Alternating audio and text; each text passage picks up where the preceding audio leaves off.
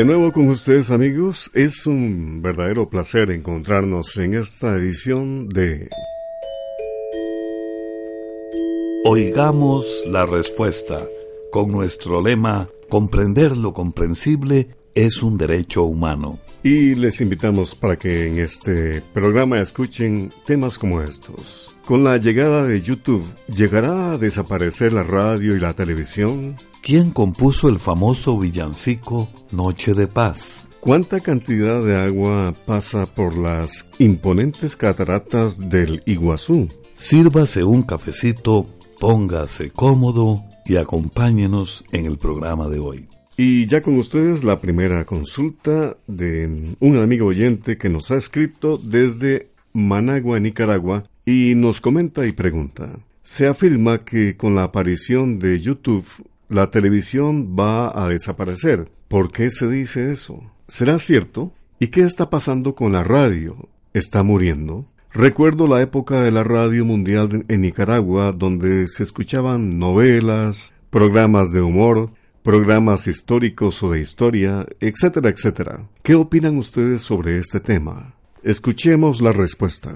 En realidad es difícil responder su pregunta. Ciertamente el rápido desarrollo de las transmisiones a través de Internet han acaparado la atención de mucha gente, en especial de los jóvenes. Hoy en día, sitios como YouTube y Netflix tienen la capacidad de transmitir una gran variedad de programas, tanto educativos como de entretenimiento, que compiten con las transmisiones de la radio y la televisión. Además, tienen la ventaja, por ahora, de que no pasan anuncios. Por otra parte, es verdad que la radio y la televisión ya no son lo que conocimos en el pasado, pero podemos decirle que estos y otros medios de comunicación se han ido adaptando a los nuevos tiempos y muchos están transmitiendo por medio de Internet o por satélite.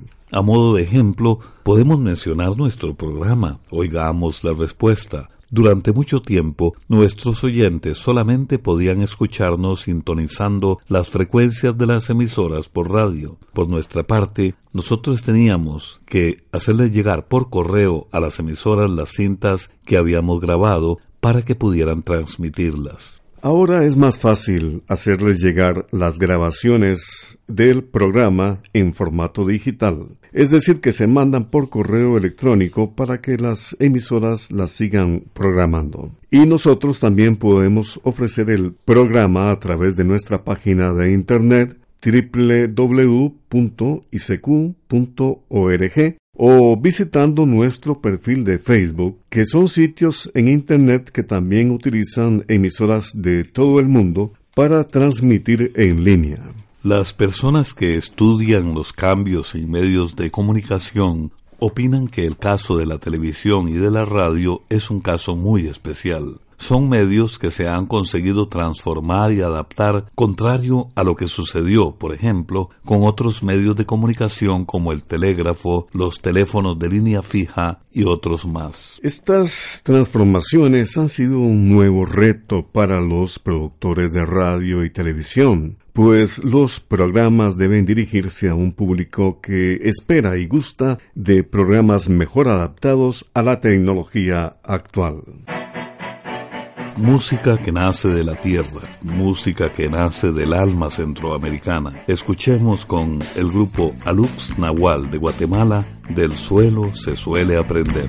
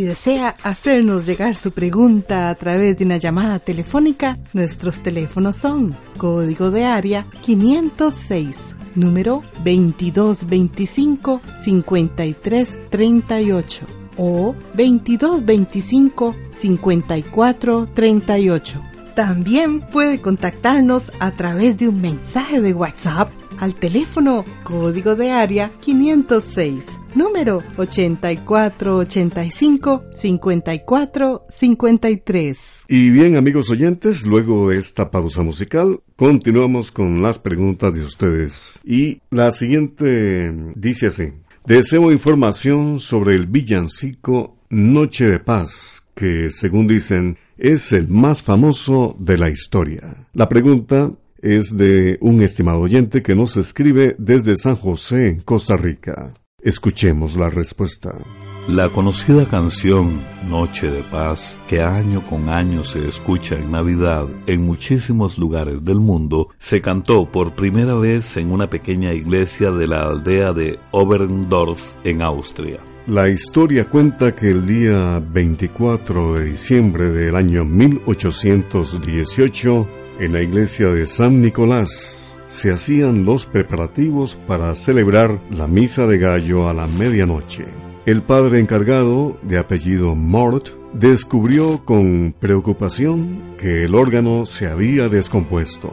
Ya no había tiempo de mandarlo a reparar y el padre Moore no podía imaginarse una misa de gallo sin música. Entonces, aprovechando que tenía buena voz y tocaba muy bien la guitarra, el sacerdote decidió componer un villancico para cantarlo aquella noche. Pero todavía faltaba la música. En eso lo ayudó su buen amigo Franz Gruber, quien era maestro de escuela, organista y director del coro de una aldea vecina. El señor Gruber se puso a trabajar para ponerle música al villancico y creó la hermosa melodía que se conoce en todo el mundo. Con los años, la letra de la canción Noche de Paz se fue cambiando al idioma de cada país, pero siempre se conservó la misma música. Aún en tiempos de guerra, esta bella canción ha hecho que los hombres sientan que todos somos hermanos. Y eso fue lo que sucedió durante la Primera Guerra Mundial, en la tregua de Navidad del año 1914. Los soldados alemanes comenzaron a cantar Noche de paz en sus trincheras y a sus voces se unieron las de los soldados británicos que estaban del otro lado.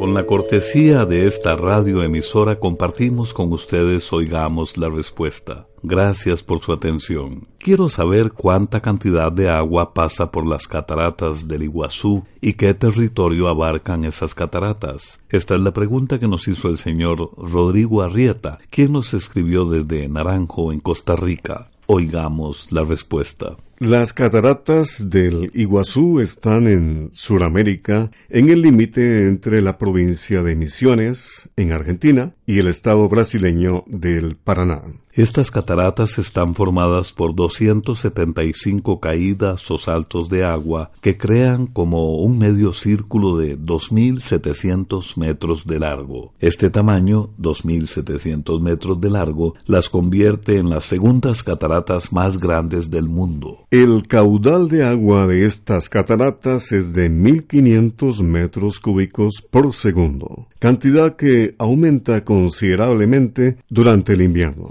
La mayoría de las caídas o saltos de agua están del lado argentino, donde forman parte del Parque Nacional Iguazú, y la parte de las cataratas que está en territorio brasileño también está protegida dentro de un parque nacional. El rugido constante del agua, el arco iris que se forma en sus caídas, la espuma y la niebla que sube del lugar donde chocan las aguas al caer hacen que estas majestuosas cataratas del Iguazú sean un espectáculo digno de verse. Por eso fueron elegidas en el año 2011 como una de las siete maravillas naturales del mundo. También son patrimonio de la humanidad desde el año 1984.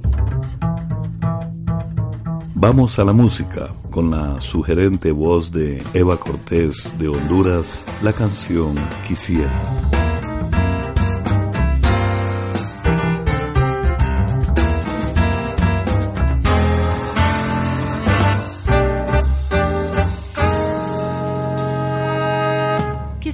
Mil colores en tus párpados dormidos, hacer que vuelen tus pies con un soplo de mi aliento Quisiera llenarte de estrellas cada uno de tus sueños y hacer que tus males no vuelvan jamás.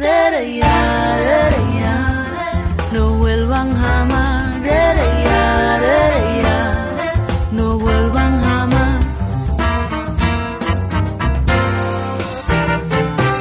Sobre tejados verdes me paseo cada día, navegando por las nubes de tu tierna fantasía.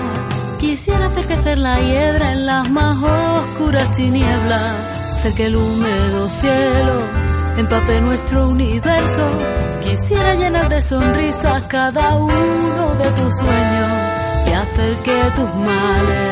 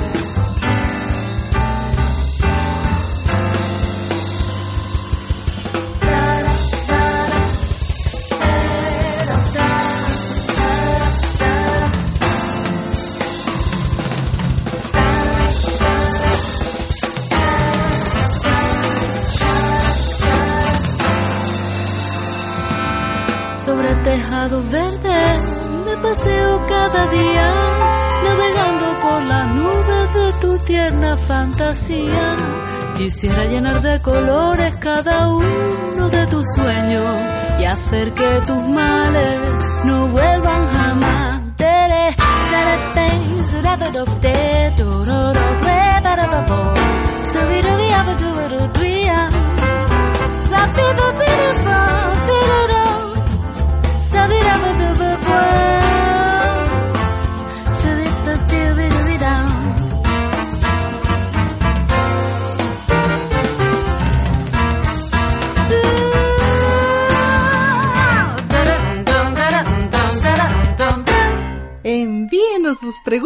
Al apartado 2948-1000 San José, Costa Rica También nos puede contactar al correo electrónico isq.org o encuéntrenos en Facebook como Oigamos la Respuesta. Usted está en sintonía de Oigamos la Respuesta, el programa del Instituto Centroamericano de Extensión de la Cultura ICQ con el lema Comprender lo comprensible es un derecho humano. El señor Luis Acuña nos envió un correo electrónico desde Managua, Nicaragua, que dice lo siguiente. Quiero saber quién inventó el desodorante y en qué año. Oigamos la respuesta. Desde tiempos muy antiguos, el ser humano ha buscado la forma de disimular el olor del sudor.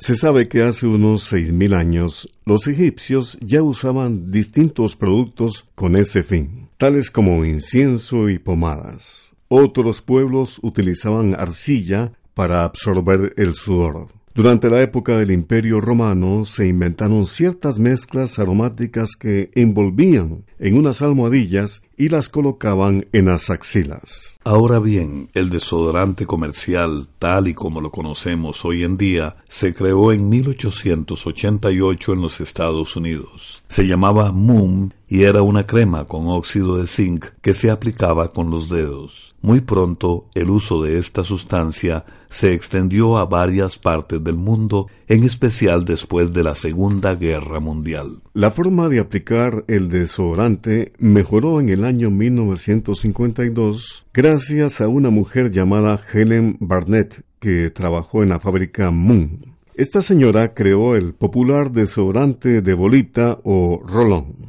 Hoy en día los productos desodorantes se venden en forma de barra, spray, talco o crema, pero parece que el sistema de roll es todavía uno de los más usados.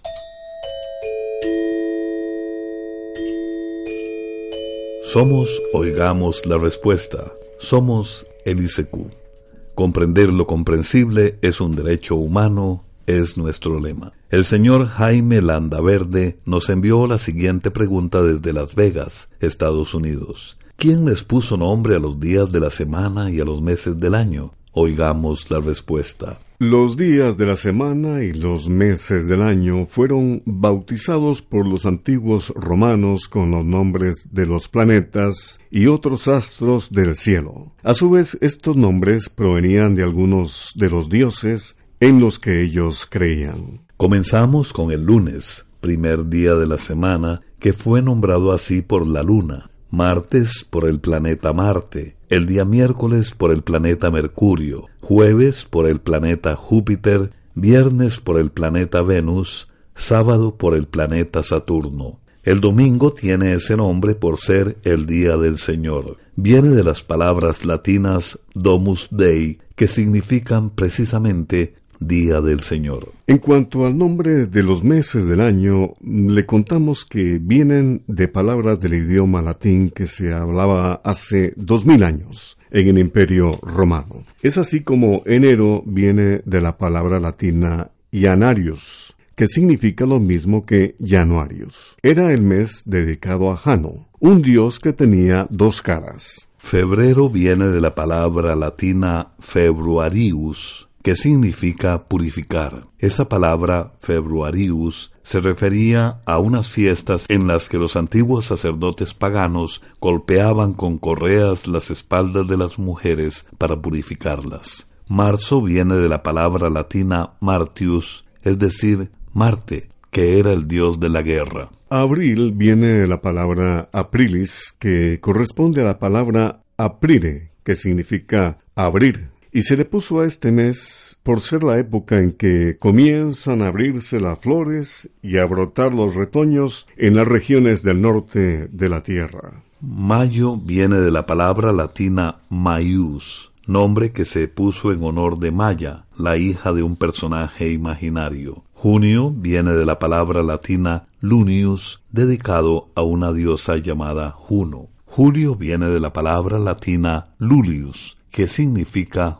Julio. Se le puso este nombre en honor al emperador romano Julio César. Agosto viene de la palabra latina Augustus, que significa Augusto. Era un sobrenombre del emperador romano Octaviano. Los nombres septiembre, octubre, noviembre y diciembre corresponden a las palabras séptimo, octavo, noveno y décimo. Se les puso así porque en el antiguo calendario el primer mes del año no era enero, sino marzo. Entonces septiembre, octubre, noviembre y diciembre eran el séptimo o septiembre, octavo, octubre, noveno o noviembre y décimo o diciembre.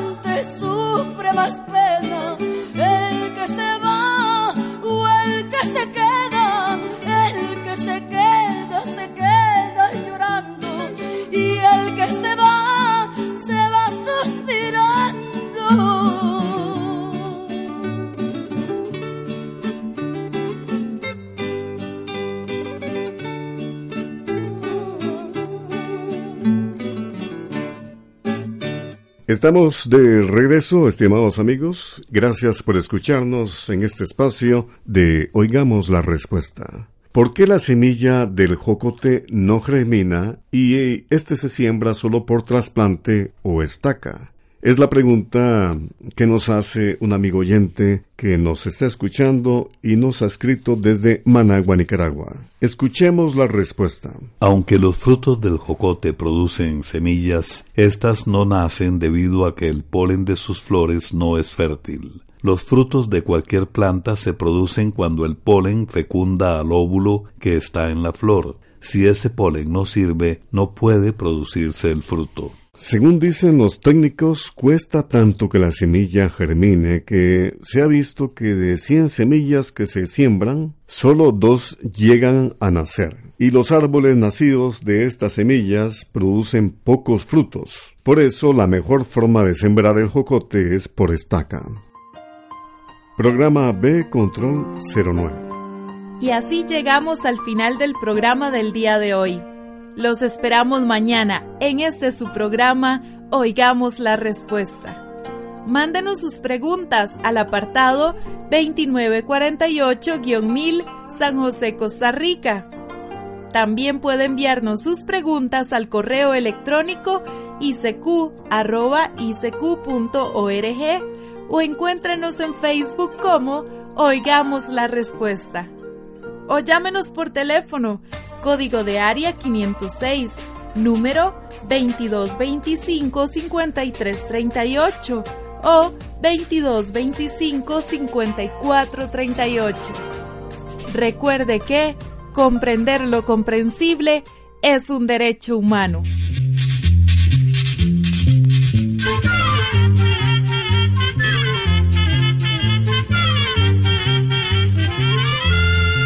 Llegó el momento Se va a la escuela, se va cantando